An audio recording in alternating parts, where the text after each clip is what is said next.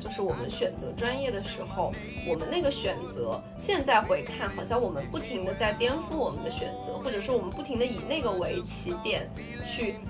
不管是转弯也好，还是往上走也好，我们是以那个为一个起点，我们的人生并没有被那个决定。但是那个时候的经验构成了现在的我们的一部分。你在社会上可能找工作，或者是从事自己喜欢的事业，你能够把它发挥到极致的，一定是你喜欢又擅长又满足了社会需要的这三个的交叉点。大家可能就保持一个平常心态吧，然后就把大学就当做一个很美好的经历就好。就如果能最好在大学探索出自己未来想做什么是最好的事情。如果没探索出来的话，其实，在人生的下一个阶段，就毕业后继续探索也是 OK 的。就活在当下，玩的开心。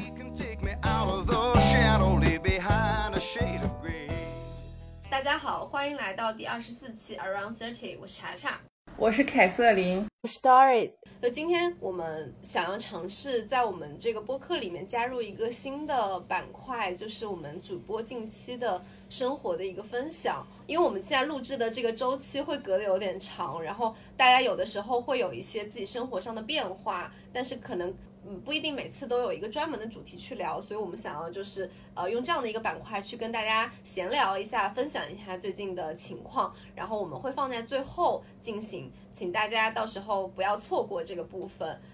快到开学季了，然后我们今天就想聊一个对我们来说有点复古的主题，在大学的这个专业选择。和大学的生活对我们人生的影响这件事情上，我们想要讨论一下。这个 idea 是 Doris 提的嘛？Doris 要不要说一下你为什么会想到这样的一个主题？好的，我觉得是刚好我们现在是面临一个大学开学的一个时间阶段，然后我觉得我们作为一个已经有一定工作经验的人，想谈一下。大学或者说高考志愿对我们人生的一个影响的程度，然后也希望给弟弟妹妹们一些大学生活里的一些可能启发，或者是说，就算没有考上一个好大学，也希望大家能够放松，不要太多焦虑和压力，然后对于未来这样的一个启发的一个分享吧。嗯，就是我会很想要回应这个主题的是，其实今年。我我会经常看到很多人说，这届大学生毕业之后就业很困难，好像疫情加上这个高温，刚出来工作的朋友可能也在经历一些很困难的一些情境。然后我们也会想要说，可能这个会对现在选择专业，就是即将进入大学的这些同学来说，也会有一点焦虑。我觉得这个议题是很值得去聊的。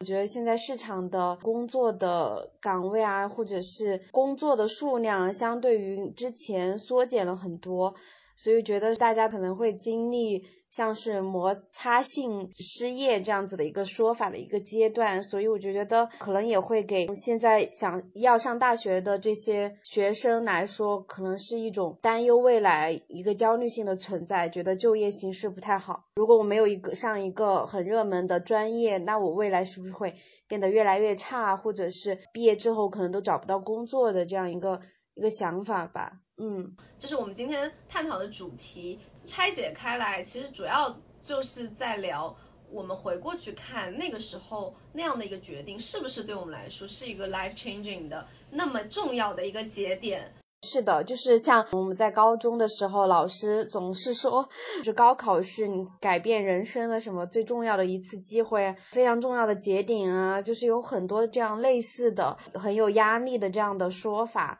所以我们也想回应这一一些说法吧。我们就进入我们今天的主题啊，慢慢的开始聊这一整件事情就对我们的影响。最开始我会想要问的是，大家在高考考完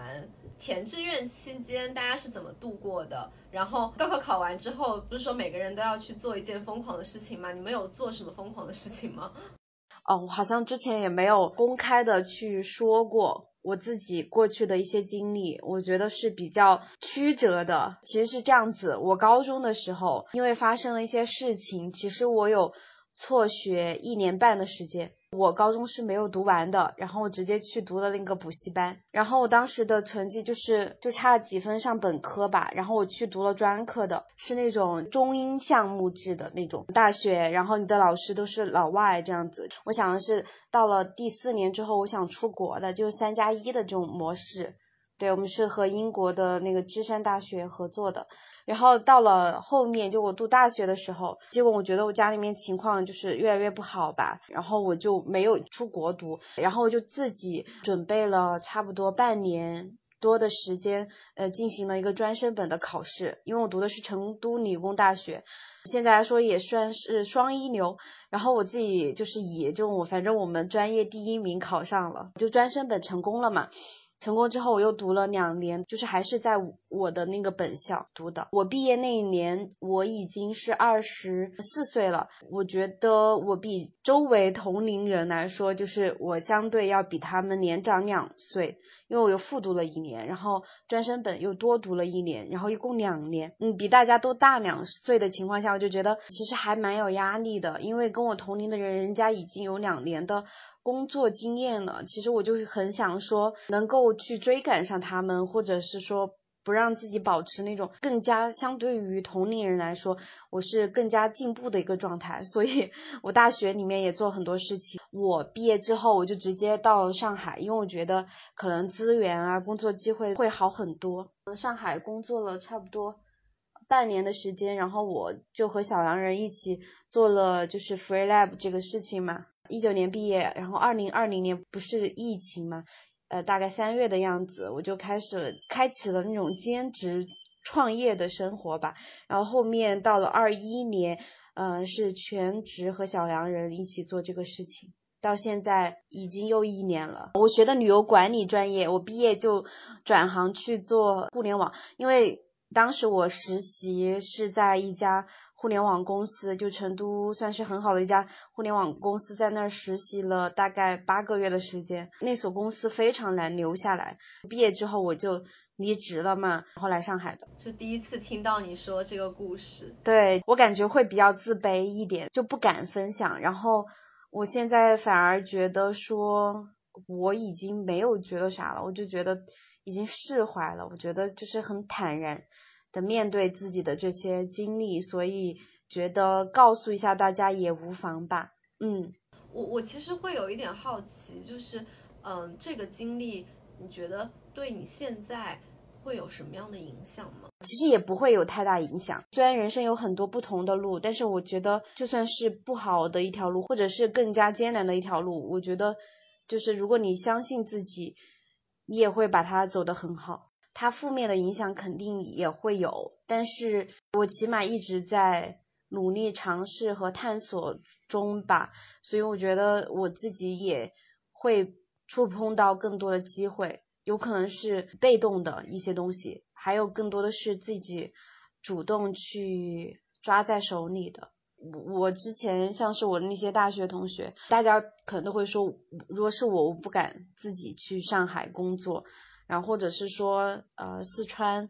就生活这么悠闲，或者是说，就是你生活的悠闲程度和心理压力会相对于小很多。也有可能是因为之前的一些学习上的那些小遗憾，我会觉得说，我会更想去一些更能跟上这个世界轨道的最新的一些东西的一些地方，不想落后吧，会有这样子的一个呃潜在的心理的一个想法。也可能是因为我自己本身也是一个相对于比较好强的人，在事业上就希望能够在这方面是有所建树的。就好像那个时候因为一些原因没有进到一个对你来说特别好的一个大学，或者是，但是后来是靠你自己去改写了这个命运的那种感觉，会给我一种这样的感觉。是有一点点，但是其实我觉得我家里面也对我有很多的支持。对于同龄的那些高考生来说，我比别人已经差了一年半的学习时间，然后我用一年的时间去学习那些东西。其实有很多内容，像是化学、物理的很多内容，我都还没有学完，但是我觉得我能够考到那个成绩，也真的是很不错了。我老师然后还跟我说，你要不要复读一年？最起码你都可以考上二本。然后我觉得可能是真的觉得很累了。我妈妈觉得我太辛苦了，因为我经常那个时候学习到起床之后，发现我身上有被子，我的手上全都是笔的那个搓的痕迹，就是学习学着睡着的。我妈可能看到就觉得挺心疼我的吧，所以就觉得说。那不如花多一些钱，起码上一个非常好的，可能未来可以升本的，或者是可以去国外读书。因为去国外读书的话，就直接是本科了。所以我觉得，一方面感谢父母，一方面还是要感谢自己。昨天我也听了个播客，就是可能有一个讲述的人说他有一种学历自卑嘛。比如说，他去大厂之后才把他的学历自卑摘掉，觉得这个学历自卑是社会给我们带来的。我觉得没有必要，就是说九八五、二幺幺、一本二本，或者说专科有什么可以自卑的？就是大家会告诉你啊，好像你是专科，你就是低人一等，嗯，让我们形成一个鄙视链。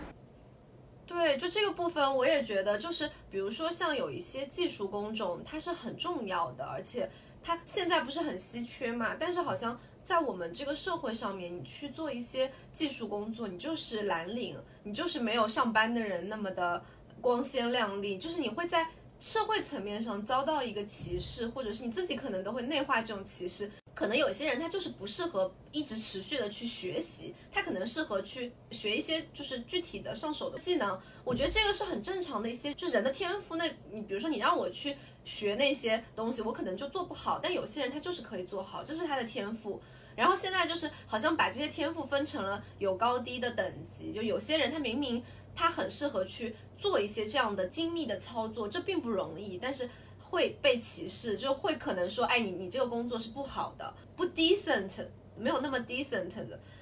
我就觉得这个部分其实是值得我们去去觉察吧。对，是的，而且其实如果你在呃社会上想要事业上有一定的成就嘛，我觉得学历只是一个工作上的敲门砖，但是它绝对不是一个决定性的因素。对，就是你的那个考试成绩好不好，跟你能不能把这份工作做好，其实完全是两回事。对你其实只需要有一些很基本的专业的知识，然后你就可以做。再举一个我表弟的一个例子哈，然后我表弟他是高考那年也没有考好，就是他的分数线上了本科，但是他想要学的那个专业是那个计算机安全的黑客那种信息安全的这个专业，所以他自己就是主动去读了一个专科，但是那个专业学校非常好。因为他是目标性很强的一个人，然后他自己利用自己寒暑假的时间都是在学习这方面的知识，然后在大学里面已经把那些所有的相关的证书都考下来了，然后也成为了一名工程师，在广州也工作过一段时间，然后在成都还比较好的一些企业工作过，然后他现在他的同事都是那些研究生博士，然后他的学历只是。专科，但是他可以和他们一起工作，然后现在应该是项目负责人了。他比我还小两岁呢，就是非常的厉害。就感觉好像也是有一些这种，也不是弯道超车吧，就是考试成绩或者是学历这个事情，它并不是一个。会决定你人生的东西，就是如果你的目标像是成为律师、呃，当公务员或者是呃医生这些非常按部就班的工作，那可能学历它可能也是会是一个比较有优势的地方。但如果你不是从事非常按部就班的工作，你只是想说，我毕业之后我可能想要在这个呃市场上自由的去发挥。去有所建树，那其实跟你的学历好像不是很有关系，跟你在大学里面读的书也不是特别有强关系的。它更多的是你对社会上的一些感悟，或者是说机遇，或者是说你自己的热爱，以及你所阅读的书，跟这些肯定是有关系。我觉得我这几年其实也是从学历崇拜到学历祛魅，不到十年吧。二零一四年本科毕业，然后二零一六是硕士毕业嘛。最近我也在跟各种小学到大学同学聚会。我先说一下我的经历啊，我当时跟我爸妈说我想学英语或者心理学，因为就是原生家庭的问题，我高中就开始就研究心理学嘛，就是对这个非常感兴趣，然后也会去图书馆借阅很多书。英语的话，是因为我是学文科的，我就是英语还挺好的，而且我们大连当时有个大连外国语学院，它其实它有一本有二本，然后就是英语和日语都特别强。对心理学，我当时好像是想去大连医科大学学吧，看自己的分儿好像就跟这两个学校比较匹配。然后，但是后来就是父母没让去学，他觉得英语是个工具，他不会赚很多钱。心理学他又觉得能赚钱吗？八年后，我还跟我妈说：“你看现在心理学多火。”然后我爸给我选了金融专业，我就去辽大。那个辽大其实跟刀市有点像，不过我我那个是本科的那个三加一的项目。后来我三加一之后，最后一年我是那个本科是在澳洲读，然后我在澳洲的话就顺理成章申请了一个。硕士嘛，就去墨尔本大学了。通过三加一的项目的话，比就是正式的话，可以就是有一个五分的优惠吧，五到十分的优惠，没有太多。所以就后来去了墨尔本大学。就当时我还觉得，就因为墨尔本大学是澳洲第一大学嘛，我就觉得还挺好。但是我又选错了专业，我本科是金融，然后硕士又选了我不喜欢的专业会计，因为会计能移民嘛。就当时大家觉得你还不如选会计，因为会计的话，你虽然不知道会不会移民，但是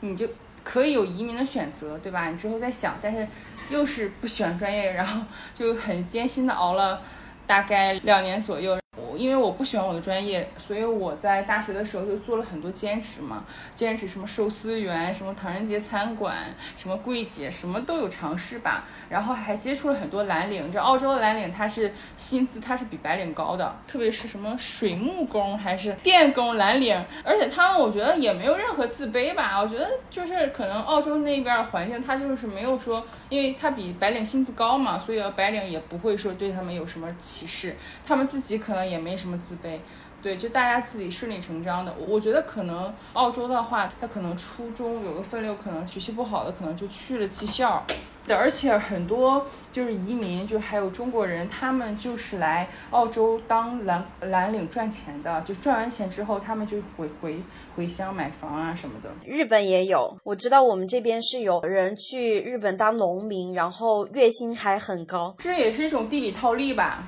赚澳洲的钱回国花。这些男生他们就是自己来，然后把钱寄给他们在国内的妻子和孩子。技术移民我知道是加拿大、澳洲、新西兰，其实都还比较普遍的，但美国应该还好吧？我不知道蓝领有没有技术移民，但是就是说白领的技术移民的话，就是会计当时有的，还有计算机工程，还有护士。还有教育，但是就是说它不同的专业是不同分数，计算机是最容易的，工程最容易，会计现在基本上因为中国人来的太多了，而门槛不是那么高，所以基本上现在就饱和了。你只要就是澳洲的学生，他是不喜欢学会计的，所以就是很少的会计师，呃，应该是税很高，然后他需要很多的会计，所以就很多华人他可以在澳洲做会计师，但其实还是有 bamboo ceiling 的，就是那个天花板嘛。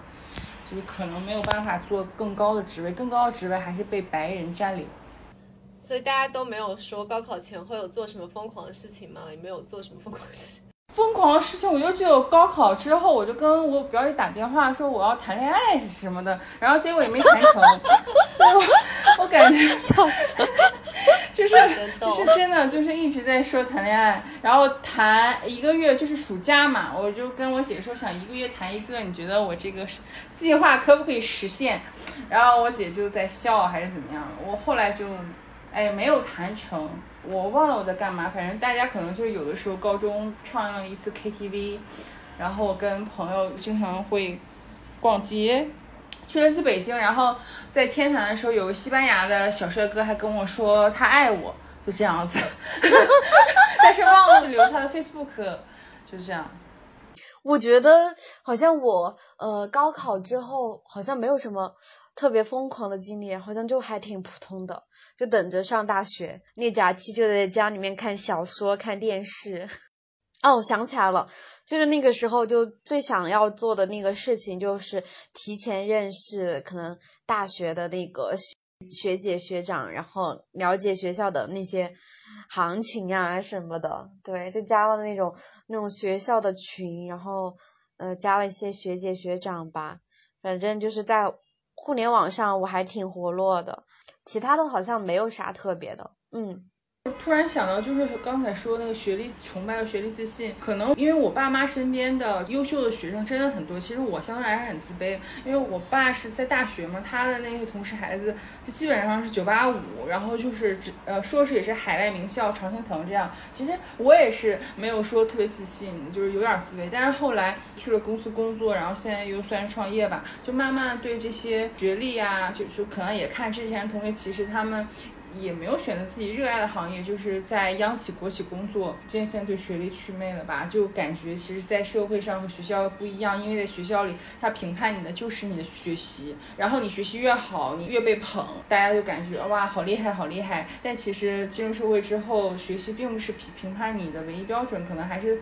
各个你综合能力，或者说是否找到你适合自己的领域，对，在这个领域做出一点小的成就，我觉得这个还挺重要的。没有之前对他们那么崇拜了。而且现在社会这么卷，其实它卷就是说明说这些已非常饱和了，这些岗位非常饱和了，你只能从一些非常精细的那些角度，然后去做的更细更精。其实这种就是成为卷的一种说法嘛。嗯，那我觉得其实大家都会挺辛苦的，有时候也并不意味着大家不努力，然后呃没有去就是争取你要的机会，而是你机会就是非常非常少的，有限的，只能给有限的人的。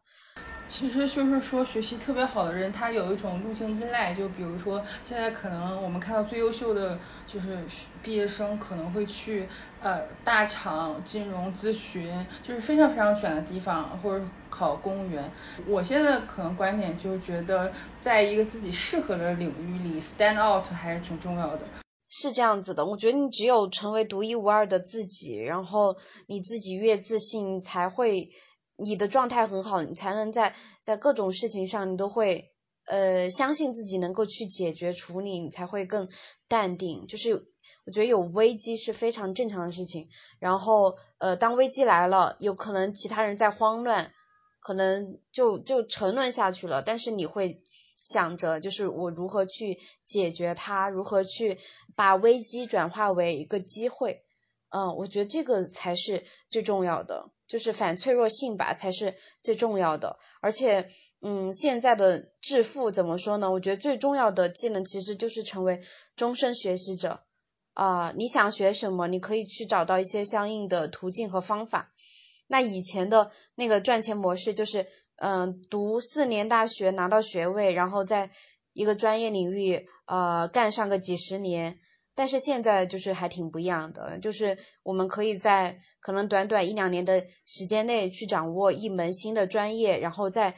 就是等这门专业可能四五年之后过时了，但你新学的这个技能就是又能发挥作用了。我觉得是是成为终身学习者才是更加重要的。是的，是的，我很同意。那我就是顺着这个也聊一聊我的经历吧，就是我可能就非常非常折腾的一个。一个经历，呃，读高中的时候，我是属于成绩还不错的那种，反正我我可能就是属于那种特别擅长学习的人啊。然后我大学读的是一个九八五的工科学校的通信工程的专业，但是呢，我整个折腾我自己的路径就是从这个时候开始的。我九八五的时候读的这个专业，但是我在大三的时候我就决定我以后不会想要去从事这个专业的工作，呃，然后我就在。研究生的时候去读了金融，想成为一个证券市场的分析师。毕业之后呢，也确实是找到了我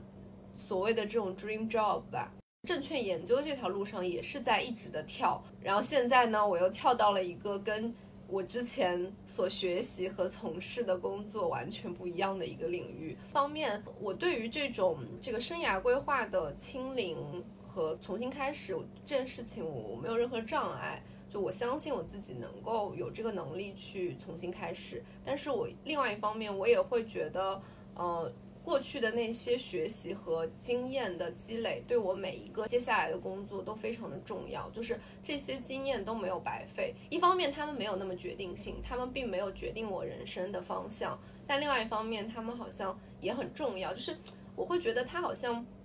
不是一个结果，它是一个过程，所以我会觉得好像，呃，我们前前面也大家也都在说，就是我其实你们的经经历也是这样嘛，就是我们选择专业的时候，我们那个选择，现在回看，好像我们不停的在颠覆我们的选择，或者说我们不停的以那个为起点去，不管是转弯也好，还是往上走也好，还是往旁边走也好，就是我们是以那个为一个起点，我们的人生并没有被那个决定，但是那个时候的经验构成了现在的我们的一部分，我会觉得好像是这样的一个关系，它好像没有那么重要，但也没有那么不重要。我爸总说，我因为我现在做的跟之前学的完全不一样，就觉得我好像浪费了。他总是这么觉得。我觉得本来这个专业也不是我想选的，然后我也没有当时没有经济能力，因为没有经济能力，这个大学学费还是需要我爸妈来付嘛，所以说我只能说 follow 他们的想法。主要我就在想，我也没有付钱，就还好。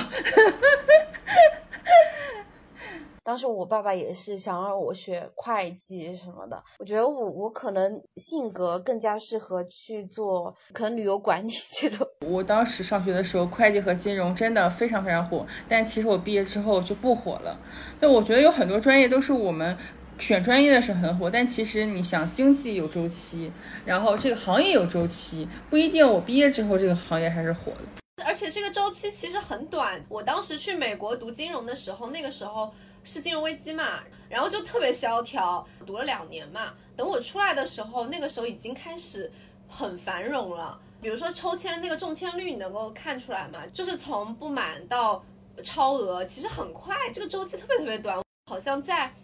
进入就是去读的那个时候，大家都觉得找不到工作，但实际上我们当时那一届找到工作都留在美国了。我觉得这个事情就是好像。你现在去看未来，当以大家现在的这个认知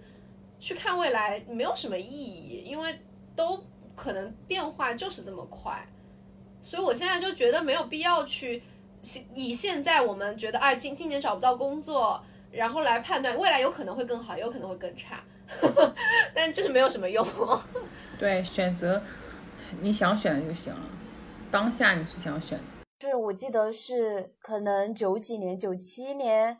反正就是九十年代的时候，土木工程那个时候应该是非常火的。现在，然后那些学土木的学生 毕业之后，可能面临就找不到工作，或者是找到工作都要去非常偏远的地方驻扎在那儿。因为我我们学校这个专业非常好，然后我了解到的就是那些学生跟我说的情况是这样。就相对于来说比不上学计算机的学生，我觉得这些热门都可能会就是过时，就是过去的热过去的热门，对我们现在来说就是已经是过时了的。我觉得最重要的还是要找自己真正感兴趣的事情。如果说你总是去迎着这个波浪走，那波浪其实它总是有起伏的嘛。计算机应该是从我读书的时候开始，就是零八年那个时候。呃，开始到到现在是火的，但是你再往后看，就可能未来找专业比较痛，像土木之类的这样的专业，我觉得这是跟时代发展就是息息相关的。但未来你也不知道我们这个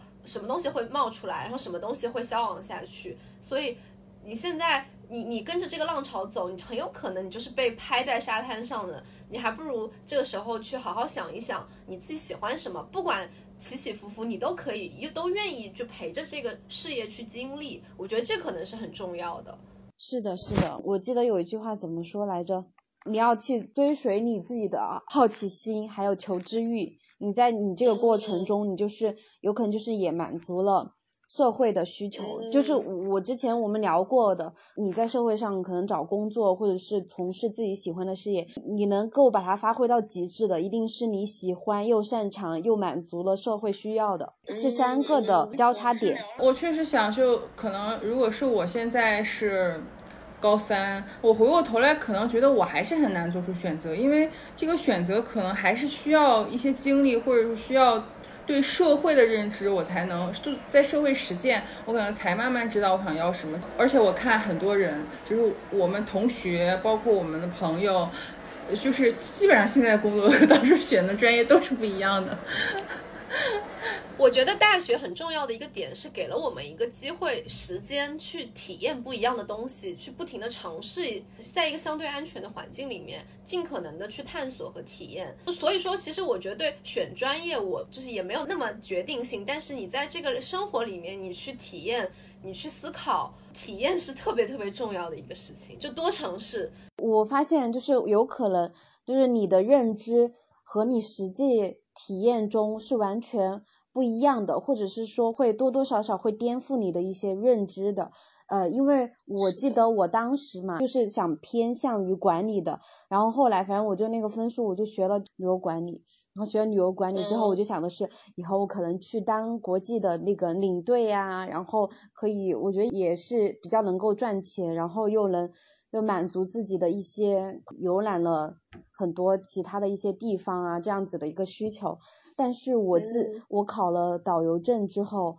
嗯，我发现并不是这样子。就是我考了导游证之后，我就是也自己去正儿八经的去带团，然后 带老年团啊，或者是其他一些团，多多少少有接触过一些。我发现就是在你呃做这个事情的时候，当导游的时候，你会感觉到，首先你的工作职责是什么，然后你会有非常大的责任心去做这个事情的，你就不会有很多的心思在。哎，我今天是否能够舒适惬意的那种心态去看待周围的那种旅游的环境，或者是一种旅途的心情？不是的，你就是会全程关注在你的客人的身上。我当时真的就是大夏天，我记得大三的那个暑假，然后我就那个浑身就是每天那个汗都没有干过，然后就是比较辛苦，因为我当时带的是老年团，嗯，能带了他们七天。嗯，就那个过程中，虽然说我自己也非常开心吧，我始终觉得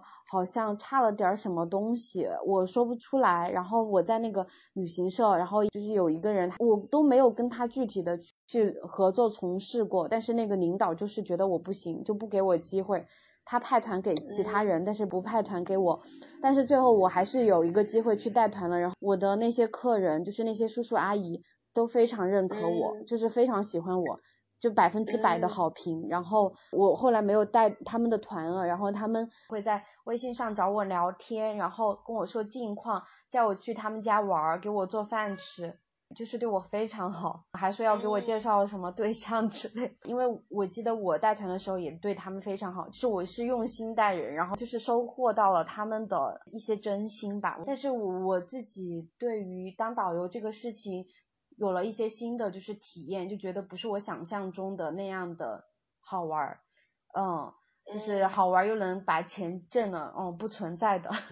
所以我就觉得，与其在外面就是可能日晒雨淋啊，虽然还谈不上到这个程度，但我觉得我我可以尝试多尝试一下其他的行业，所以我就在大学的时候跟小安人一样做了非常多的社会实践，做兼职也去做实习生。嗯，然后后来发现我其实对于互联网运营是很感兴趣的，然后也觉得相对来说比较快乐一点，所以我就想毕业之后可能还是更偏向于从事互联网这方面的工作。我我就是在这样子的探索中，然后发现自己觉得真正是比较 OK 的，就是擅长又喜欢的东西，那又有这个机会，那我觉得就去抓住就好，嗯。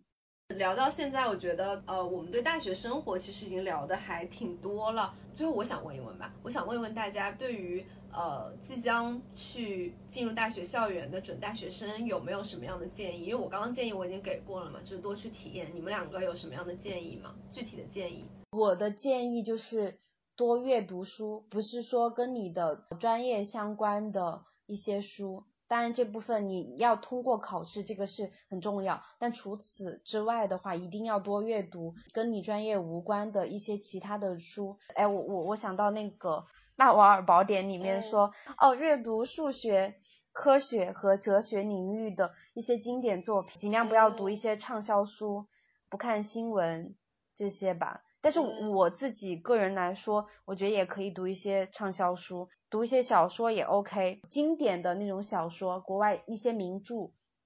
就是你可以体验那些主人公他们的一些人生经历。这对于你自己，如果未来遭遇到一些可能挫折等等，我觉得它是一个很好的，可以转化为你自己一个很重要的内在资源的一个东西，会让你就是能够从更多的角度去看待一个事情，然后学会那个批判性思维，我觉得也蛮重要的。而不是一些比较单一化的去评价体系吧，就是还要多经历、多体验、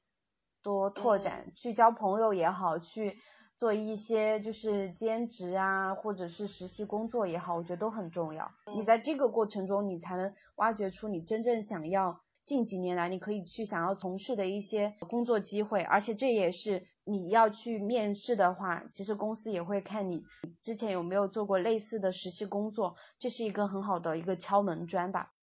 就是其实除了道学说的那些，就比如说我我也很认同啊，比如说在大学时应该多做实习，多做实践。比如考得好的学生不用太傲娇，考不好的同学也不用太自卑。就是现在学历贬值的非常快，它可能比房价上涨的都快。因为我自己体验就感觉，就是之前自己从海外回来就觉得可能上海、北京留学回回来太多了，就感觉自己的学历就不像，就比如说我们父母那一代。他的学历就是考上大学，就是非常非常牛逼的一件事儿。就大家可能就保持一个平常心态吧，然后就把大学就是当做一个很美好的经历就好。就如果能最好在大学探索出自己未来想做什么是最好的事情。如果没探索出来的话，其实在人生的下一个阶段，就毕业后继续探索也是 OK 的。就活在当下。玩的开心，就是说你想体验什么就体验什么，可以利用好学校里的一切资源。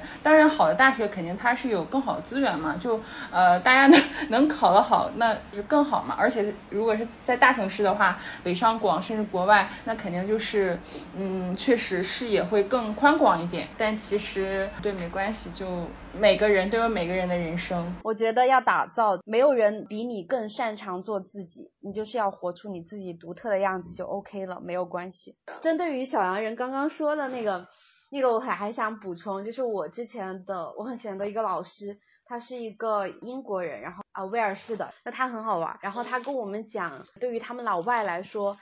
一般他们毕业十年这个时间内都是给自己的一个探索期。就是频繁换工作，或者是从事不同的行业，都是很正常的一个事情，都是给自己去探索、去试错的一个机会。然后，呃，在那个阶段，他们都觉得工作是 job，然后你探索到自己真正想要从事的事业之后，才是真正的 career。我就觉得说的很好。行啊，那我们今天最后的这个祝福，我们就留到这里。然后呢，现在我们就进入个人分享的环节。就是大家最近对你们来说最想拿出来分享的一件事情是什么呢？我最近就比如说我我是从上海回大连大概一个多月了吧，七月十一号啊，马上马上快两个月了。然后我有了一个新的爱好，就是瑜伽。然后我现在每一周有两节课，就是去上瑜伽。我觉得瑜伽是我。见过最好的运动，我有对比的。我之前是在健身房力量训练，然后现在瑜伽，我就觉得瑜伽是更适合我的运动，啊，就是特别是阴瑜伽，它遵循中 中医的 一一些原理。然后我觉得，哎呀，我每次运动完之后，就是有一点运动，然后又很舒服，就是没有说像力量训练那么，哦，我感觉就要累到死的那种感觉。我好像不太喜欢那种累到死的感觉了，就是。特别特别舒服，然后我就觉得整个人焕发青春，就是精神百倍。就是我现在非常非常喜欢这个运动，然后很推荐大家这个运动。哎，还有一件事就是，也是因为瑜伽，之前还跟你们说过，就是我觉得还挺有勇气的，就就是因为就是那个男老师吧，然后一直在影响我们上课，然后我们这个老师，然后也特别害怕跟他沟通，他就觉得那个男老师就每次说他都不听，然后我就。正面沟通一下，最后那个瑜伽老师真的就呃不敢再那么大声了，对，那么猖狂了，还见到我每次都客客气气的。哎，我之前就是好像就不会，就是可能就算了，就就忍了。但是我现在我的改变就是我没有再忍气吞声，我决定为自己 正确捍卫自己的权益吧。我觉得我越来越有力量和勇气了。真的就感觉我以后 看什么不惯我就想撕啊！我不是就是不太敢嘛，我有的时候还就是先排练一遍，我可能还偷偷排练一下，就但是好像彩排都都没用上。就还有一件事，其实就是我我跟我高中同桌 dating，然后就比如说我们约好早上九点那个在一起见面嘛，结果快到九点的时候，我就在家问他，哎，到了吗？到了吗？然后他就一直不回我，然后半个小时之后他才说他被呃领导叫去开会了，就这件事情就很迷惑，我后来骂了他一顿。我骂了他一顿，他就不回我。这个情景跟我高中的时候是一一模一样的。我高中的时候就跟他不知道为什么一一点矛盾，然后我俩就不说话了。他就是每次都是我主动跟他说话，我俩能有一周不说话，你知道吗？高中就这样，这是很离谱的一件事儿，就就觉得挺有意思。而且你知道，还有一件离谱事儿，就是我我为什么见他，是因为他高中的时候对我非常非常好，就是还挺正常的一个人。就我当时很自卑，然后他每天都鼓励我，就不丑，然后还给我讲题。然后我现在就是在我们吵架之前，就我每天都在鼓励他，因为他现在就是工作就没有什么正反馈吧，就很自卑，就有点自卑。然后我每天都在鼓励他。就感觉挺挺有意思的一个轮回吧。我我我觉得他他肯定是那种对于冲突和矛盾什么的都是一个回避的人。对啊，你你不说我我也是回避吗？你这不就又是轮回吗？对，我就觉得，哎，这个就如果这样的人话，肯定需要更多包容、正面引导的。就你知道他人是本质是好的，但是你需要啊，可能多主动一些就会更好一点。啊，我我不这么觉得，觉得就是回避型的人，他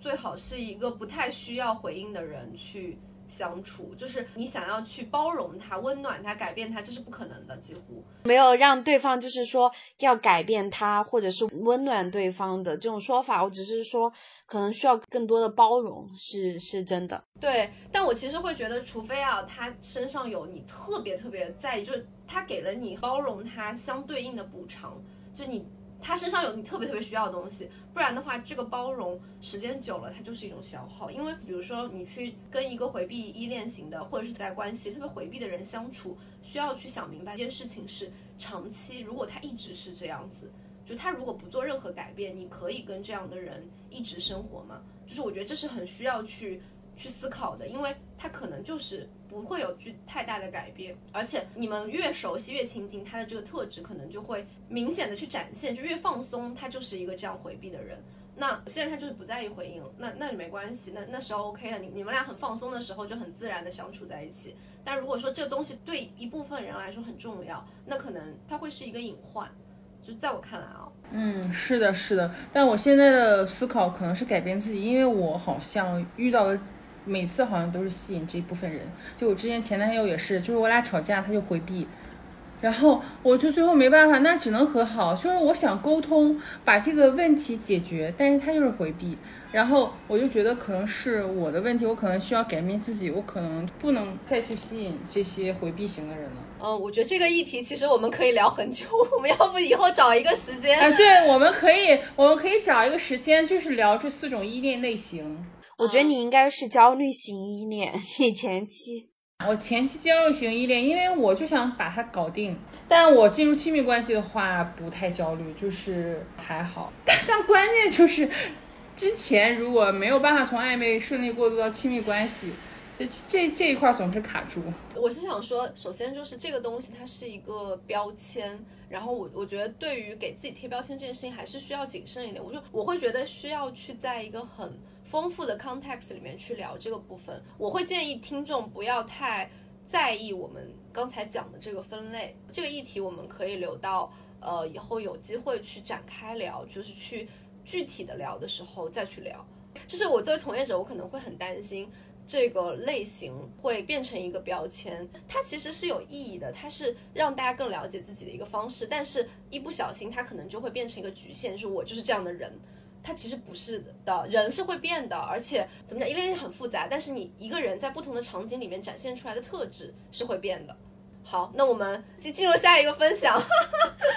啊，我其实可以稍微接着分享一点点，就是我不是我喜欢那个人，他是。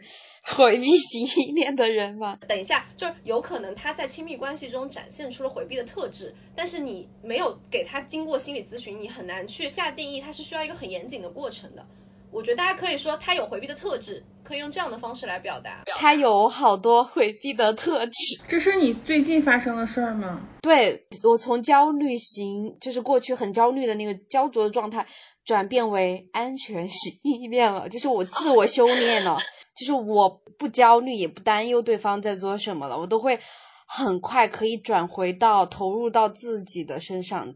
放在自我的身上。我还是还需要 revise 一下你 你的表达，就是你从过去在亲密关系里常常体验到焦虑的状态，变成了一种你在亲密关系里你其实不太在意这个回避，也能感觉到安全的状态。对，是的，因为我心里面。对，就是对对方，我我不知道为什么，就是过程中我也感受到可能对方的一些努力，对自我更有把控感，所以你就会更多的安全，就是安全感是自己给自己的。我以前的安全感是建立在依恋其他亲密的人身上的，到更多回归到我自我的身上了。然后这是一个分享，然后第二个分享就是聊一下我最近的经历吧。然后我八月底就回上海，我回四川之后，本来我们还要想说去其他地方，像是大理、深圳、广州去稍微玩一下，就是旅居一下的。嗯，结果就是天气。太热了，我跟你讲，真的四川绝了，四十几度，天天真的巨热，爆热。我想关心关心你们四川川渝。哇，你不知道，我哇，真的绝了，我我觉得我回来这次真的是多灾多难的。我回来，然后我在成都，对，我在成都待了一个月，就是前面半个月是因为个准备活动，然后后面就结果就被封了啊，然后我被封在我朋友家小区封了。封了一周，稍微难熬一点，因为感觉那时候去整个成华区都被封了，就是成都成华区，而且我我真的巨倒霉，就我旁边就是锦江区，一百米。是成华区被封，所有小区都要被封。然后，但是我隔壁的呃呃锦江区是完全 OK 没有问题的。然后我还有一个就是，就我月经有一些问题，然后我一直在吃中药调理身体，然后每天自己在家里面就是熬中药。在成都的时候，偶尔会有一些焦虑，怕自己好不了的感受。但是我觉得我还是相信那个医生吧。然后现在是在，就是我回老家了，我老家是在眉山这边，啊，苏东坡的老家，在老家差不多待了两周，结果回来就感受到了每天四十几度的高温，我外婆都没有见到过，就是能够有这么热，而且最夸张的是，真的热死人了，就是是是，我听说了，死了的，就是。呃，街上那个骑着摩托车然后人倒下去的有，还有那种我听就是有一个人，就是他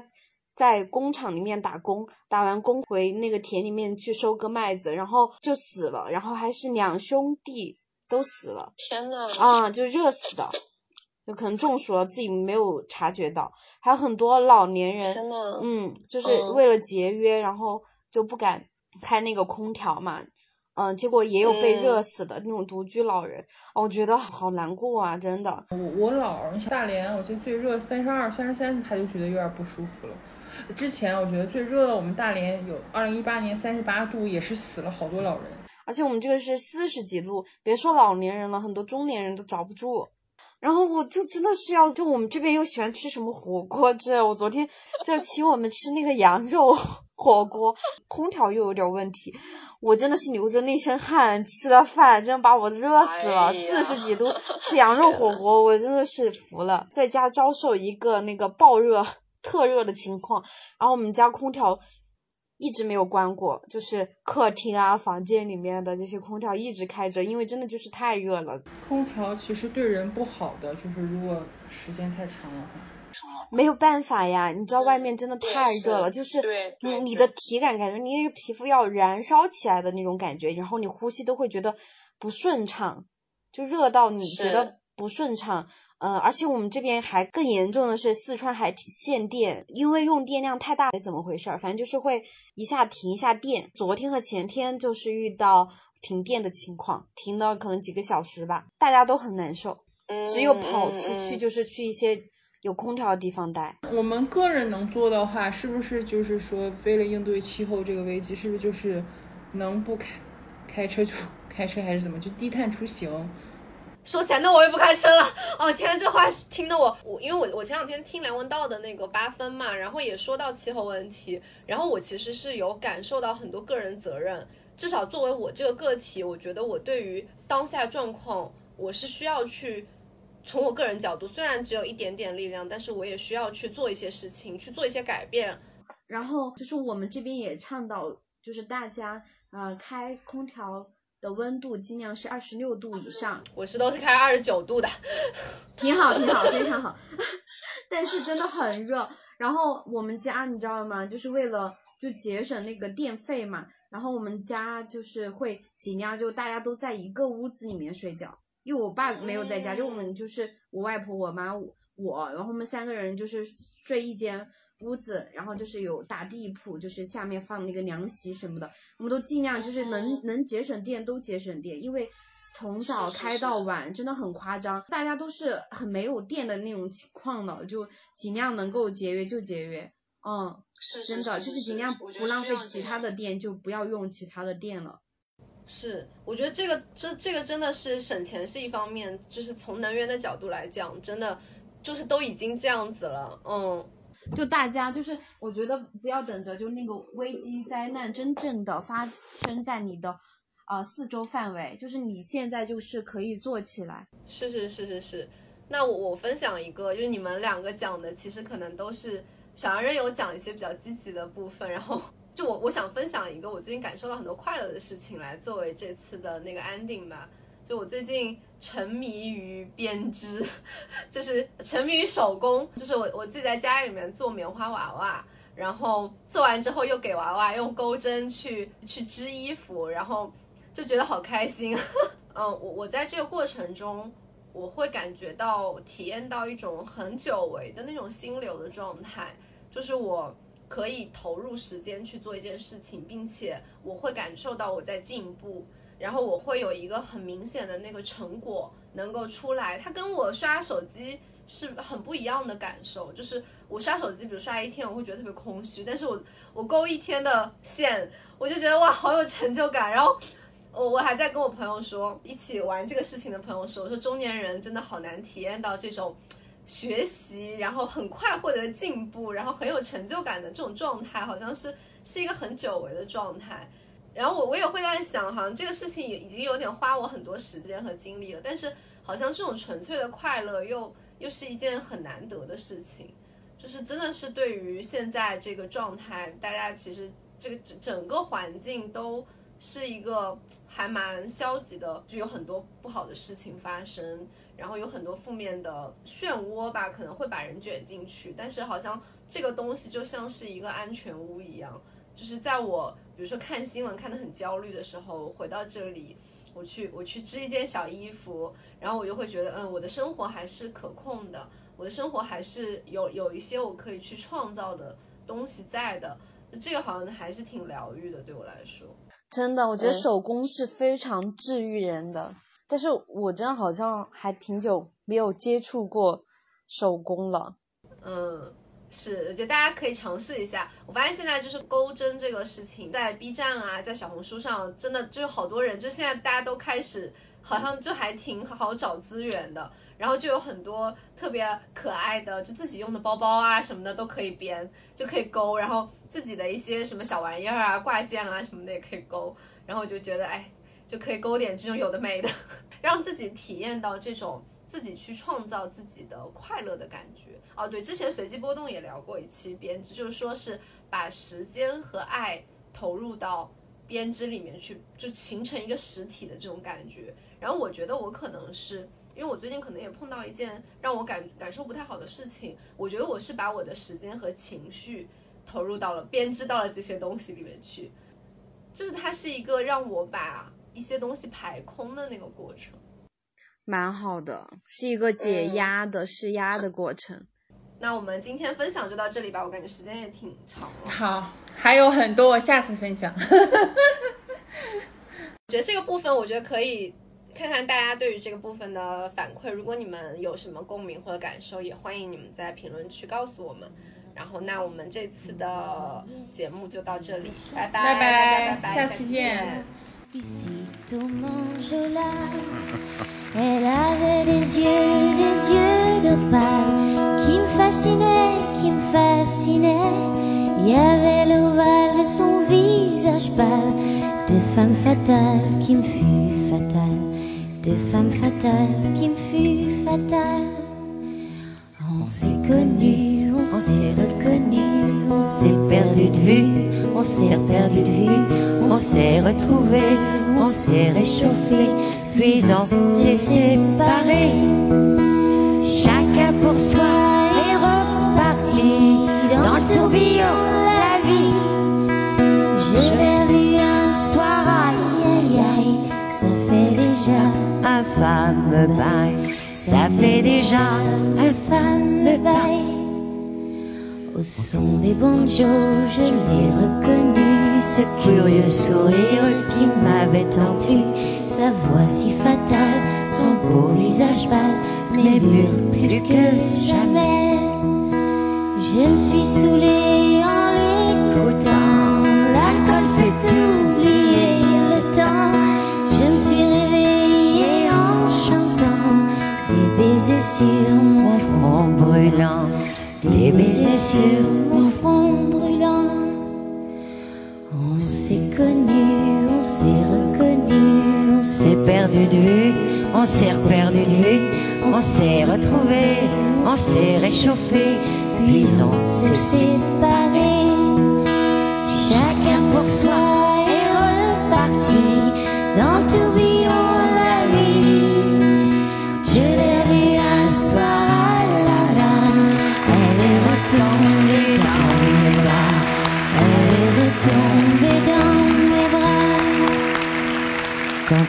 s'est connu, quand on s'est reconnu, pourquoi se perdre de vue, se reperdre de vue? Quand on s'est retrouvé, quand on s'est réchauffé, pourquoi se séparer?